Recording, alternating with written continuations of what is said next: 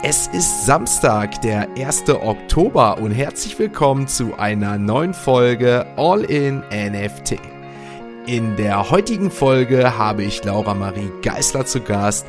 Sie ist bei Porsche im Automobilsport unterwegs und hat mittlerweile mit Porsche zusammen ihr erstes eigenes NFT-Projekt auf den Markt gebracht. Was es damit auf sich hat, wie die ersten Anläufe gelaufen sind, welche Schwierigkeiten es gab, aber wie auch die Zukunft dahingehend aussieht, erfahrt ihr alles jetzt in dieser Podcast-Folge. Also zuhören. Ich warne euch aber vor, denn mir ist leider ein kleiner Fehler unterlaufen mit dem Ton. Das heißt, mein Mikrofon war leider nicht auf mein übliches Podcast-Mikrofon, wie ihr es jetzt hier hört, ausgerichtet, sondern leider auf meinen Mac. Das heißt, ihr werdet natürlich von der Soundqualität meinerseits jetzt einiges anders hören, wie es sonst üblich ist. Nehmt es mir nicht übel, nächstes Mal läuft das wieder anders. Aber jetzt erstmal viel Spaß mit der Folge von All in NFT. Wie vorhin vorgestellt, habe ich die liebe Laura Marie Geisler zu Gast. Zuallererst, Laura, wie geht's dir? Hallo, hey. Ja, mir geht's sehr gut. Ich habe mich jetzt ein bisschen erholt von meinem letzten Rennwochenende. Das war ja recht spektakulär. Und ja, jetzt passt wieder alles soweit. Und genieße jetzt das Wochenende. Wo warst du letztes Rennen. Wochenende? ähm, ich bin in Misano gefahren, in Italien. Okay, gut. Ähm, dann fangen wir doch am besten an. Erzähl doch einmal den Leuten, warum du hier heute im Podcast bist, beziehungsweise zu deiner Person. Wer ist Laura Marie Gassler? Was machst du? Ja, also ich bin Rennfahrerin. Ich fahre gerade den Sports Cup mit Porsche. Und ja, wie ich zu dem Podcast gekommen bin, ich fand es eigentlich ganz lustig, weil ihr ja auch viel über den NFT-Bereich sprecht, sprecht. Und bei mir ist es jetzt nicht wirklich nur der Motorsport, sondern eben auch der Motorsport, der bei mir anders finanziert wird, eben über den Web3-Bereich, über NFTs. Und ja, darüber würde ich heute gern reden. Ja, super, freut mich. Ähm, wie bist du zum Motorsport gekommen? Du hast gesagt, du bist 23, noch relativ jung. Also darf ich auf jeden Fall noch schon sagen, ich habe bei mir schon die drei vorne. Deswegen kann ich sagen, relativ jung noch. Ähm, wie bist du zum Motorsport gekommen? Wie hat das Ganze angefangen bei dir? Ähm, ja, also ich mache das schon seitdem ich zehn bin. Ich bin Rennkart gefahren das recht, ja, recht lange, sechs Jahre, hatte da einfach mega viel Spaß dran und ähm, habe dann nach meinem Abitur wieder geschaut, okay, in welche Richtung orientiere ich mich. Ähm, der normale Werdegang war für mich so nicht möglich, einfach weil es ja brutal budgetabhängig ist, also ob man den Motorsport weitermachen kann. Kartfahren war doch erschwinglich, in Anführungszeichen, der richtige Formelsport, was der normale Weg gewesen wäre, der war halt einfach viel zu teuer. Dementsprechend wollte ich halt einfach trotzdem Motorsport oder den Autos nahe bleiben, habe dann Werkstätten gearbeitet und habe dann auch Instruktorenfahrten gegeben. Und ähm, bei den Instruktorenfahrten, wo ich auf der Nordschleife gefahren bin, wurde ich dann auch von Sponsoren gescoutet, weil die halt gesehen haben, so, okay, das Mädel, das fährt ganz gut. Ähm, die hat da irgendwie Disziplin, ist da jedes Wochenende in der Nordschleife und ähm, denen ist der Fahrer abgesprungen und die haben zu mir gesagt, okay, du bist sehr medienwirksam, wir setzen dich da einfach ein und du kannst fahren, gratis. Es ist viel Presse vor Ort und die haben eigentlich nicht damit gerechnet, dass ich irgendwie in diesem Renngeschehen gut zurechtkommen werde. Also das war eigentlich mehr, ja, sie wollten es mal probieren, so als Projekt. Ja. Und ich bin dann da aber recht gut gefahren und dann ist die Presse darauf aufmerksam geworden, dann auch andere Rennställe. Und so bin ich dann im Endeffekt eigentlich in den Motorsport reingerutscht, also in den Profi-Motorsport.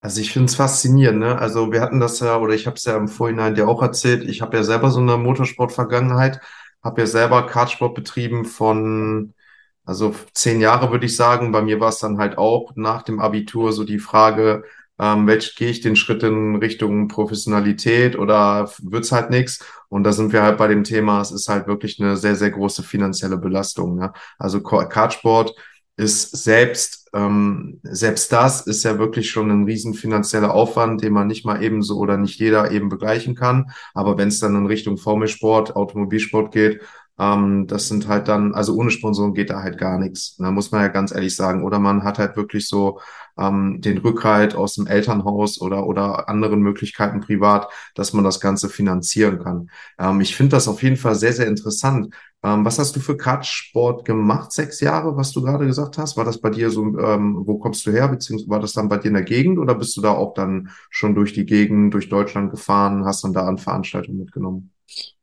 Äh, Ähm, ja, also ich bin teilweise schon in Deutschland an verschiedenen Rennstrecken gewesen. Also ich komme aus München, aber wie gesagt, ich musste das begleitend zur Schule machen. Dementsprechend war da auch immer das Augenmerk drauf bei meinen Eltern und ich habe das jetzt nicht Vollzeit machen können. Das war eigentlich immer nur so aus dem Hobby raus, aber ich war immer mhm. sehr diszipliniert und habe da dann immer, wenn ich fahren konnte, immer alles dran gesetzt, dass es auch gut wird. Und ich glaube, das ist mir dann so ein bisschen in die Karten gespielt, dass da halt und natürlich das dass es natürlich außergewöhnlich ist, als so ein junges Mädel irgendwie so einen Sport zu verfolgen, dass dann, ähm, dass ich den Weg dann irgendwie weitergehen konnte, sagen wir so, weil ich nie wirklich professionell fahren konnte. Ähm, ich finde das sehr interessant, ne, dass wir da jetzt so ein bisschen auf die Sparte kommen. Meinst du oder ähm, hast du es früher schon gemerkt im Motorsport, dass du es als Frau vielleicht schwerer hast als, als äh, die männlichen, die männlichen Personen in dem Bereich? Ja, ich meine, teils, teils was gibt schon für Sportarten, wo Frauen und Mann anatomisch so gleich sind. Da ist der Motorsport ja eigentlich schon Spitzenreiter dafür, dass viele Frauen in den Sport sein sollten, weil es gibt wirklich keinen Unterschied zwischen Mann und Frau. Ähm, trotzdem ist es ein sehr hartes Business, weil es schon sehr Testosteron überlassen, überlastet ist. Und das habe ich damals auch schon gemerkt. Also die Männer, die, die finden das teilweise nicht so gut, wenn da eine Frau ein bisschen schneller ist.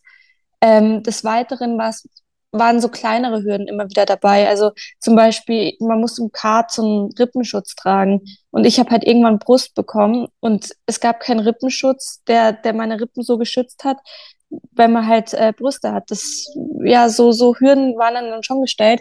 Und da hat man dann doch gedacht, so, boah, eigentlich ist das ja ein Sport, der recht gleichberechtigt sein könnte, weil wir alle die gleichen Karten haben am Ende, am Ende des Tages. Aber er ist wirklich noch nicht bereit genug, um da Frauen irgendwie früh mit abzuholen. Ich weiß nicht, wie das jetzt ist im Kartsport, aber damals war das echt ein Problem.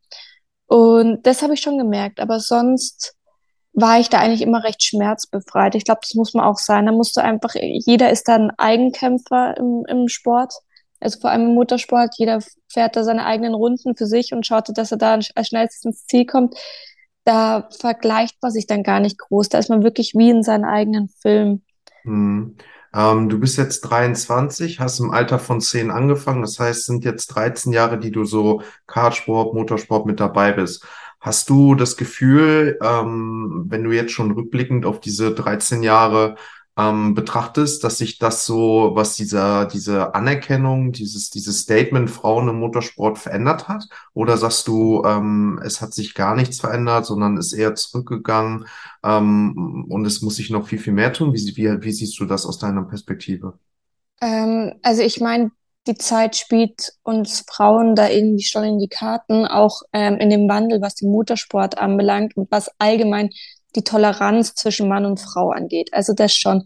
Trotzdem ist es verrückt. Ich bin jetzt seit dieses Jahr Botschafterin von DMSB geworden mhm. für Female Empowerment und ich bin da die Erste. Also sowas gab es noch nie zuvor. Das ist schon krass, dass ich in diesem Jahrzehnt so als erstes dafür einstehen kann, dass, dass da irgendwie so Frauen ein bisschen in Motorsport kommen und da so eine Botschafterrolle einnehmen. Und das ist irgendwie dann schon ein bisschen beängstigend, wo man sich doch denkt, okay, der Motorsport hat lange jetzt wirklich in seinen alteingesessenen Rastern irgendwie verweilt und kommt jetzt vielleicht nach und nach raus, aber die Sprünge sind sehr klein. Also man versucht es immer wieder. Also es gibt Ansätze, wo man wirklich sagt, so, hey, wir unterstützen da Frauen und probieren die mal in den Motorsport reinzuholen, aber es ist alles nicht richtig durchdacht. Also so, die sagen, wir wollen Frauen in den Sport haben, aber fördern sie nicht von früh auf, sondern sagen dann irgendwann, okay, wenn sie jetzt in eine marketing-effektive Rennserie reinkommen können oder äh, wir sie das sehen wollen, dann können wir ihnen da jetzt die Unterstützung geben, aber lange davor halt nie in, in das Training von jungen Mädels mal irgendwie reingesteckt. Und das ist so gerade das Problem. Ich glaube, sie, sie wollen jetzt schon in die Rennserien die Frauen reinbekommen, aber es gab halt nie diese richtige Jugendförderung, das für mhm. junge Mädels da mal frühzeitig die ins Kart zu setzen und da auch mal die Eltern ein bisschen zu motivieren, dass das alles vielleicht nicht so gefährlich ist oder was auch immer. Das fängt ja da schon früh mit an. Die Eltern müssen das ja dann irgendwie unterstützen. Und da ist noch zu, viel zu wenig Aufklärung. Dementsprechend haben die Frauen da irgendwie wie so, wie so eine kleine, ja, ich will nicht sagen Bildungslücke in dem Bereich, aber irgendwo schon, weil für, für Männer ist es klar der Weg. Ey, Rennkart und was auch immer, voll cool, Jungs, immer mit Autos gespielt. Und bei Frauen hieß es halt oder heißt es dann in frühen Jahren mit 10, 11, 12, mach das nicht, du verletzt dich, nicht, dass dir was passiert und so. Und was willst du in den jungen Jahren da schon sagen gegen deine Eltern? Dann kannst du ja nichts machen. Und ich glaube, das stellt dann schon viele Hürden, aber du verlierst ja brutal viel Zeit. Der Motorsport fängt sehr früh an und du musst früh die, Dyna also so die Dynamiken vom Auto, vom Ottomotor, was auch immer lernen. Und ich glaube, da ist so das Hauptproblem drin. Ja, ähm, siehst du das vielleicht, die anfänglichen Probleme, die du im jungen Alter vielleicht als, als Mädchen hast, weil du dich gar nicht ähm, im Motorsport so durchsetzen kannst, vielleicht, wenn man dann den Sprung geschafft hat, ähm, wie du jetzt, vielleicht dann doch eher den Vorteil als Frau, weil es natürlich auch gerade für die Marken heutzutage auch wichtig ist, so offen wie möglich zu sein, wie jetzt bei dir vielleicht mit Porsche, dass man sagt, ey, wir haben nicht nur Motorsportler, sondern wir haben auch Motorsportlerinnen, wie jetzt dich, dass man auch das natürlich, was zum, zum Business dazugehört, auch marketingmäßig verkaufen kann, dass das eher so, wenn in, dann in dem Fall dann vielleicht auch langfristig, wenn man den Sprung geschafft hat, eher noch vielleicht sogar ein Vorteil ist? Ja, auf jeden Fall. Ich meine, ich wäre niemals in den Profisport gekommen, wäre ich damals nicht gescoutet worden. Und ich glaube, ich wurde nicht gescoutet, weil ich die schnellste Runde auf der Nordschleife gefahren bin, die es jemals gab. So um Gottes Willen. Die haben gesehen, da ist ein gewisses Talent, ja. Aber die haben vor allem gesehen, dass ich absolut nicht nach Motorsport in Anführungszeichen aussehe.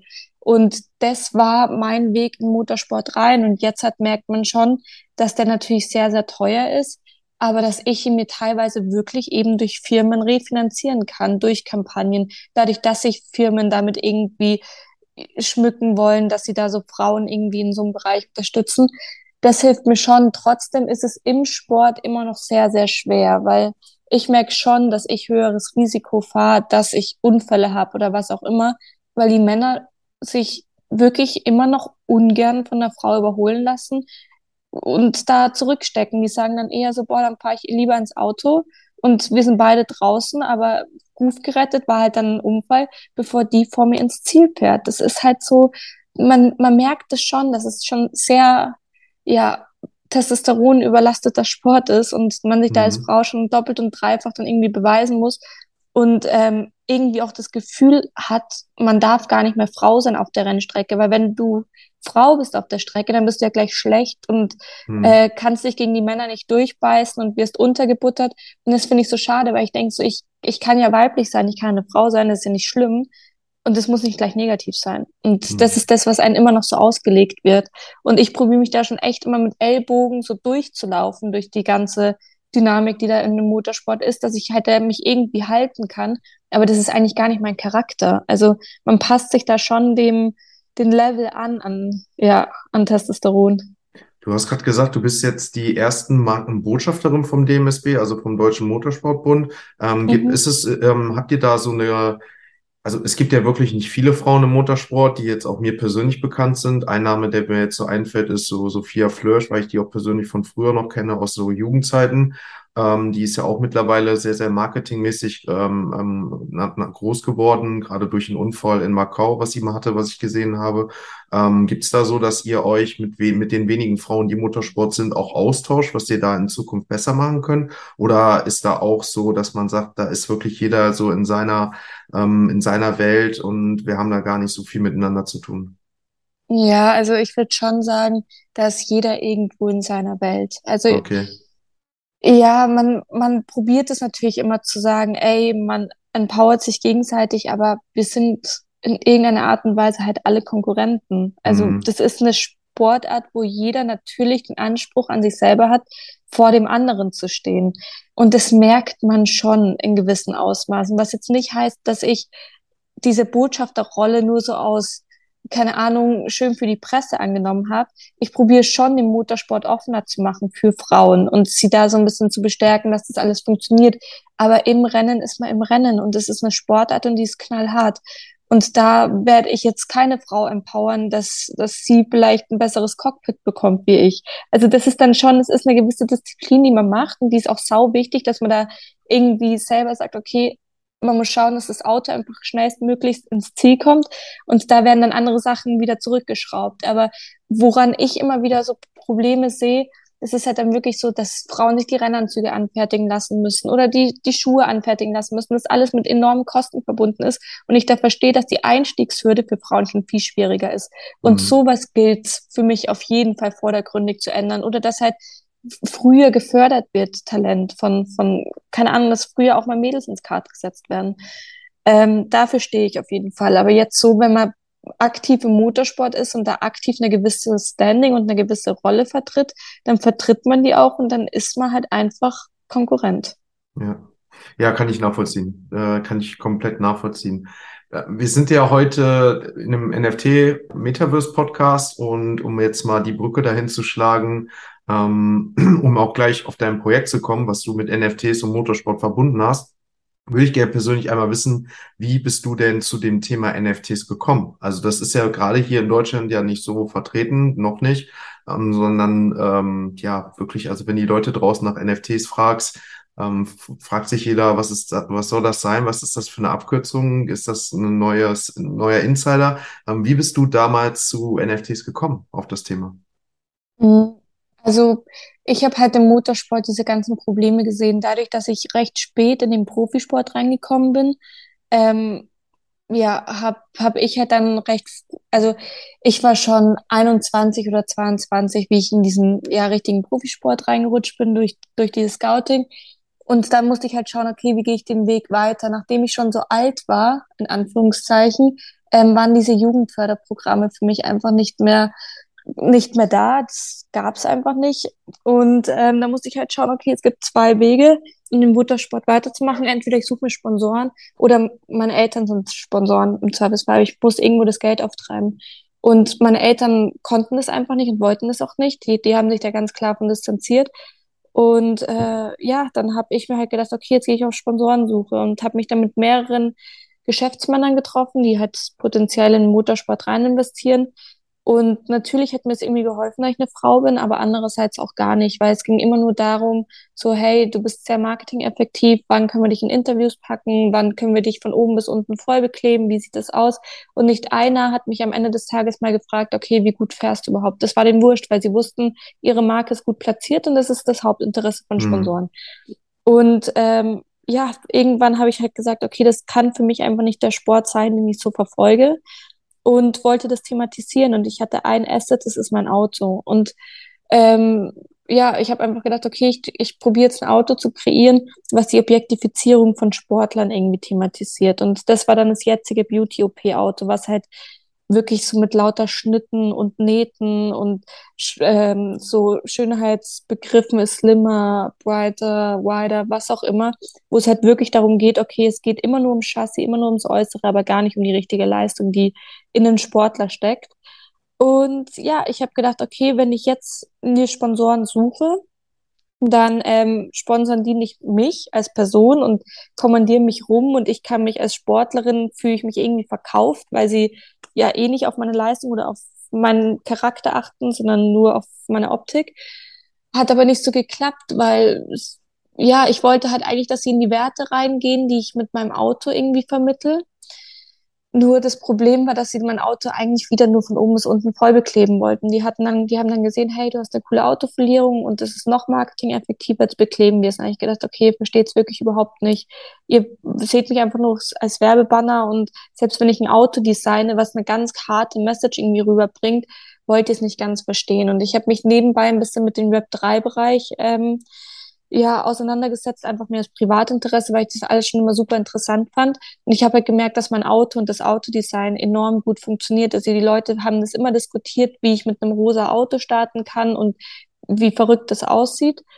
Und nachdem das so gut funktionierte, habe ich mir gedacht, okay, wieso mache ich das nicht so, dass ich das Auto als NFT digital verkaufe, darüber keinen Monopolsponsor mehr habe, mir eine Community aufbaue, die ja, die halt wirklich dezentralisiert ist und komplett ja, mich als Sportlerin frei machen lässt und das wirklich verfolgt. Also wirklich sagt so, hey, wir sind mit 30 Dollar irgendwie, was ein NFT kostet, dabei und verfolgen wirklich deine Karriere und probieren dir mit unserem Geld und mit unserer Community da irgendwie dich als Sportlerin weiter voranzubringen und wirklich da viel leistungsorientiert zu denken. Und ähm, so habe ich dann die NFTs verkauft. Also ich hatte 1000 Anteile an meinem Auto. Ähm, also natürlich keine echten Anteile, sondern diese NFT-Anteile. Und darüber kamen dann so spezielle Zugänge. Also ich habe mir darüber eine Community aufgebaut und habe denen dann zum Beispiel exklusiv ähm, Zugang zu Onboards gegeben, dass sie dann halt wirklich dass ihr gekauftes NFT in echt sehen können, wie startet, wie es fährt, wie es performt, ähm, exklusiven Zugang zu Merch-Kollektionen, Meet and Greets. Also ich konnte dann wirklich richtige Fans, nicht nur diese riesen Firmen, die einfach so viel Geld haben, das irgendwo reinbuttern und da dann sich mal präsentieren auf der Rennstrecke, sondern ich konnte wirklich kleinere Leute, die echt Bock auf Motorsport haben, abholen und so näher zum Motorsport ranbringen und die mich auch wirklich unterstützen in dem, was ich tue. Und da, glaube ich, ist ein recht großes Problem in der allgemeinen Sportszene gelöst, weil mit dem Konzept über den Web3-Bereich kann jeder Sportler und jeder Sportler braucht irgendwann massiv viel Geld, ähm, hat eine Chance, sich darüber wie über neues Crowdfunding ein bisschen ja frei zu schaufeln und seinen Sport eigenständig zu machen, ohne in so ein blödes Abhängigkeitsverhältnis mit Sponsoren zu kommen oder mit Managementverträgen oder was auch immer, weil es irgendwann steht man als Sportler vor der Entscheidung, okay, entweder du fügst dich jetzt der Gesellschaft und bekommst dafür Geld und lebst in einem Raster, wo du dich als Sportler vielleicht nie so entwickeln kannst, wie du es willst, oder du lässt es. Oder natürlich, du hast das Glück von reichen Eltern. Aber ich denke, dieser Web3-Bereich, der kann da einfach noch viel ermöglichen, weil es ist nicht, nicht teuer, ein NFT zu kreieren und ja, das zu verkaufen.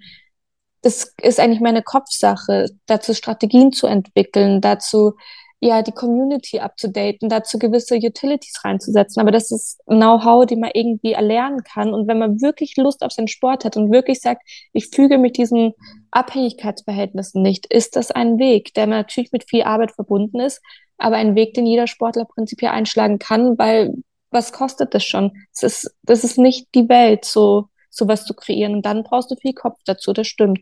Aber wer, wo ein Wille, da ein Weg. Da, da hast du recht, äh, das war sehr schön gesagt, gerade zum Ende hin. Ähm, wie lief das bei dir mit dem Community Building? Wie, wie, wie hast du das gemacht? Hast du ähm, da irgendwie einen, einen exklusiven Zugang zu einem Discord über Twitter, über Instagram? Wie hast du deine, also wie hat sich die Community dann um dich ähm, gebildet? Ja, also es hat ja damit angefangen, dass ich in den Wertungen von Sports Cup also wo ich äh, dieses Jahr bei Porsche gestartet bin, recht gut gefahren bin und das Auto natürlich immer sehr, sehr viel fotografiert worden ist und immer sehr medienwirksam war. Dementsprechend habe ich recht schnell eine Reichweite auf Instagram bekommen. Dann habe ich angefangen mit Twitter, dann natürlich mit Discord und so konnte ich mir halt so über verschiedene Portale, sei es über das allgemeine medielle Interesse an meiner Person, konnte ich mir darüber die Community aufbauen und äh, da haben wir natürlich auch stark dran gearbeitet, dass wir uns da halt gut positionieren in, in den Medien, dass viele Leute auf das Projekt und auf das Problem, vor allem als Sportler, ähm, aufmerksam werden. Und da haben wir dann auch einige Anhänger zugefunden, sagen wir es so. Wie lief das mit der Akzeptanz dann für NFTs?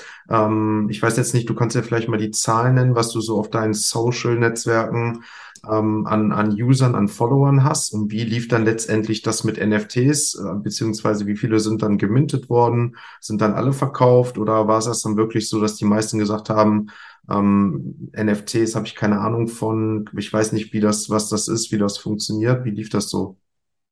Ja, das war ein absolutes Drama. Also wir haben das Projekt mit Porsche zusammen vorgestellt im März.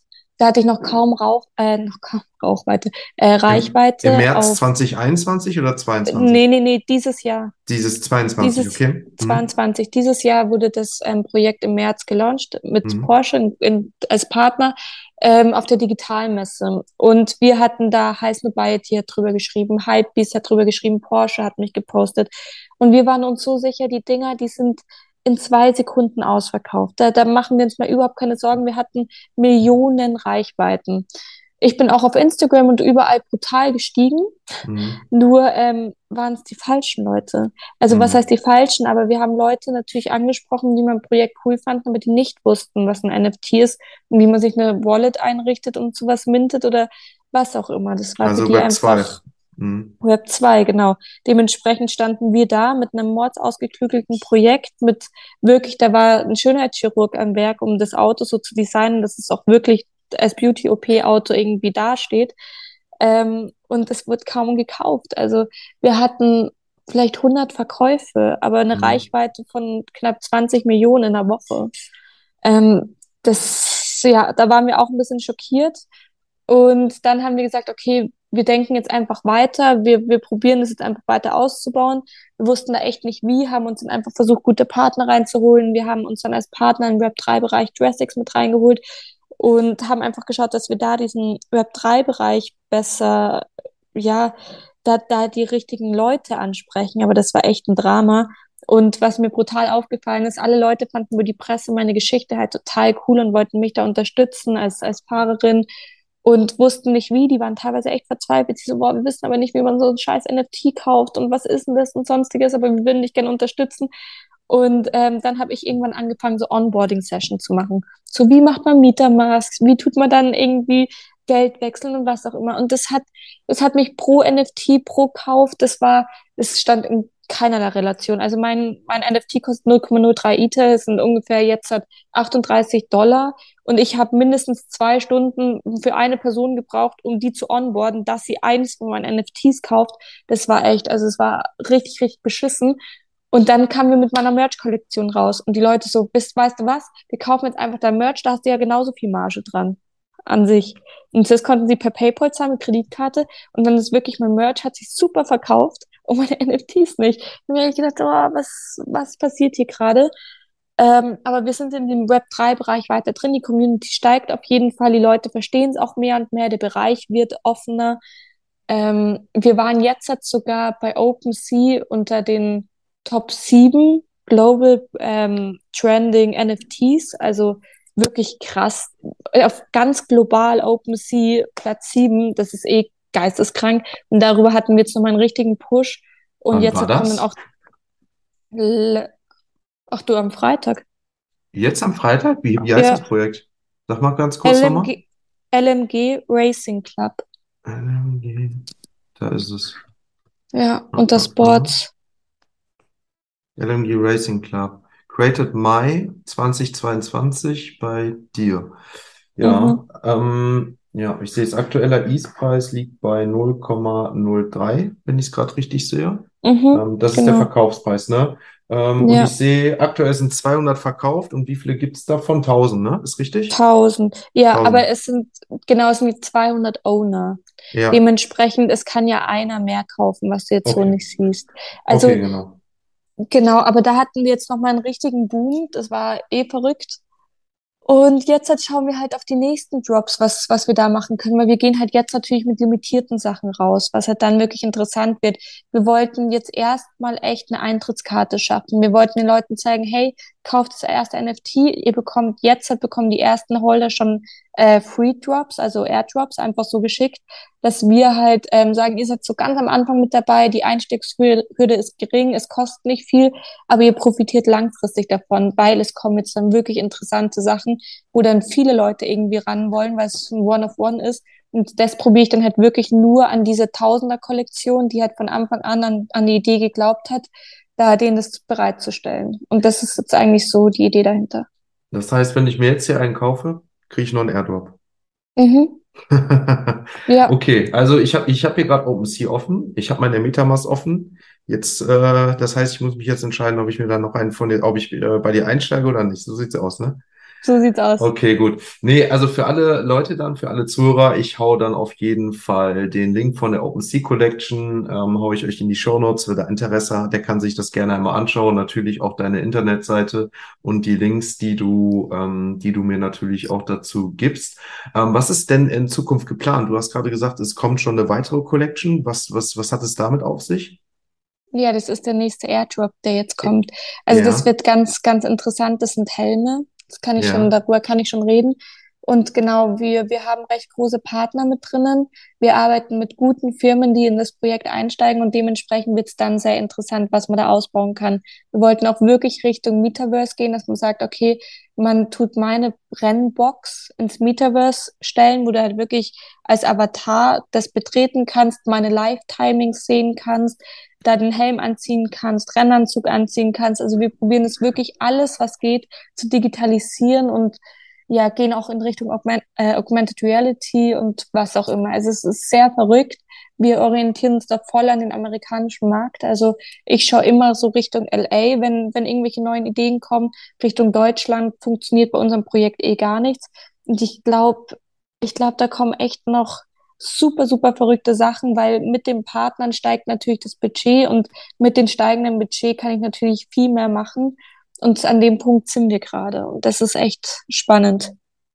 Ja, also ich finde es auch echt äh, spannend. Ich ähm, werde das Projekt auch verfolgen. Seitdem ich darauf aufmerksam geworden bin, habe ich mich da echt ein bisschen eingelesen. Das war auch der Grund, warum ich gerne das Interview mit dir haben wollte. Ähm, zum einen, weil mich halt Motorsport persönlich selbst interessiert und ähm, um über das Projekt von dir auch persönlich mal was zu erfahren, auch für die Zuhörer. Ähm, wir sehen einfach, ich war jetzt auf der, in der ähm, jetzt in der Woche bei der D-Mexco in Köln, bei der digitale Marketing ähm, Messe in, ähm, ja, in Köln, was mit so die größte ist. Und da kann ich dir auch sagen, ne, also der Web3-Bereich war da nix. Also das war, in fünf Minuten warst du da durch. Und da habe ich wieder so gesehen, so wie früh wir einfach dran sind. Und ähm, das ist, das spiegelt genauso das wieder, was du hier gerade erzählst. Du hast Millionen von von Reichweiten von Leuten, ähm, die kaufen dann lieber ein Merch, ähm, wo dann nichts mit dabei ist. Also so wirklich, also mhm. was heißt nichts dabei? Du hast dann einen physischen Gegenstand, ähm, klar, aber wenn man überlegt, was mit NFTs halt in dem Sinne halt möglich ist, ne, diese Spielräume, diese Gedanken und alles, ne, ähm, das ist, ich, ähm, ja, es ist wirklich noch nicht angekommen und es wird auch noch äh, eine Zeit lang dauern, davon bin ich auch überzeugt. Aber ich glaube, dass äh, wir auf jeden Fall in Zukunft davon profitieren werden. Davon gehe ich ganz stark aus. Ähm, und ich glaube, das werden auch nach und nach immer mehr Leute merken, die sich damit beschäftigen werden. Ähm, ich bin auf jeden Fall gespannt. Gibt es denn noch schon weitere, außer den Helmen, gibt es denn schon äh, Alpha-Wissen, das du raushauen kannst zu dem, zu dem Airdrop? Gibt es da noch was zu? Mm, nee, gerade sogar echt gar nichts. Also wir arbeiten an so vielen Sachen, aber es ist alles so früh, weil ja. das Projekt ist ja auch jetzt erst so richtig wieder angelaufen. Ich meine, wir waren voll oder wir sind voll im Bärenmarkt. Das war ja alles ein absolutes Drama. Ja. Dementsprechend ähm, orientieren wir uns gerade alle neu und ich, ich bin immer so ein Mensch, ich habe Angst, Versprechungen zu machen, die ich dann nicht halten kann, eben weil der Web3-Bereich noch so unschlüssig ist für viele und sich da alles wirklich, da ist ja jeder super lost drin gefühlt und jeder probiert sich aus und da bin ich noch selber immer sehr vorsichtig und überrascht dann die Leute lieber mit so Sachen wie, dann kommt einfach was, ja. wenn es also, soweit ja. ist. Sehe ich genauso wie du. Ich habe ja auch ein eigenes NFT-Projekt mit auch schon und äh, sag, bin, sehe es genauso wie du. Ich haue keine Versprechen raus, die ich nicht halten kann, ähm, weil ich sag auch ganz ehrlich, ähm, du, du kannst die Leute lieber überraschen und die Community mitziehen mit neuen, mit neuen Ideen, mit neuen Projekten, mit neuen Umsetzungen. Aber ähm, enttäusch einmal die Community und es, es, es hängt länger nach als ähm, die Überraschung oder das, wenn du tiefer stapelst, ist meine Meinung. Ich habe es bei vielen Web3-Projekten, mhm. dadurch, dass ich halt mich täglich mit NFTs und Web3 auseinandersetze, ähm, gesehen, ähm, wie bei Puma, wie bei Nike, wie bei Adidas, wie man es auch falsch machen kann, ähm, wie es auch richtig geht. Und ähm, ich, also ich glaube, dass der Schritt, den du machst, auch wenn es jetzt vom, von der Umsetzung her, von dem, was man sich erhofft hat, jetzt am Anfang vielleicht nicht das gibt, was man sich erhofft, weil man halt vielleicht noch nicht diesen Hype generiert und sagt, ey, wir machen das in Zukunft, es, es kommt das und das. Aber glaube langfristig, dass das der bessere Weg ist und auch deine Community von Web 2 mit ins Web 3 rübernimmt und du auch, glaube ich, neue Leute durchs Web 3 einfach bekommst. Das ist so meine Auffassung. Deswegen glaube ich, dass wir da auf jeden Fall auf dem richtigen Weg sind.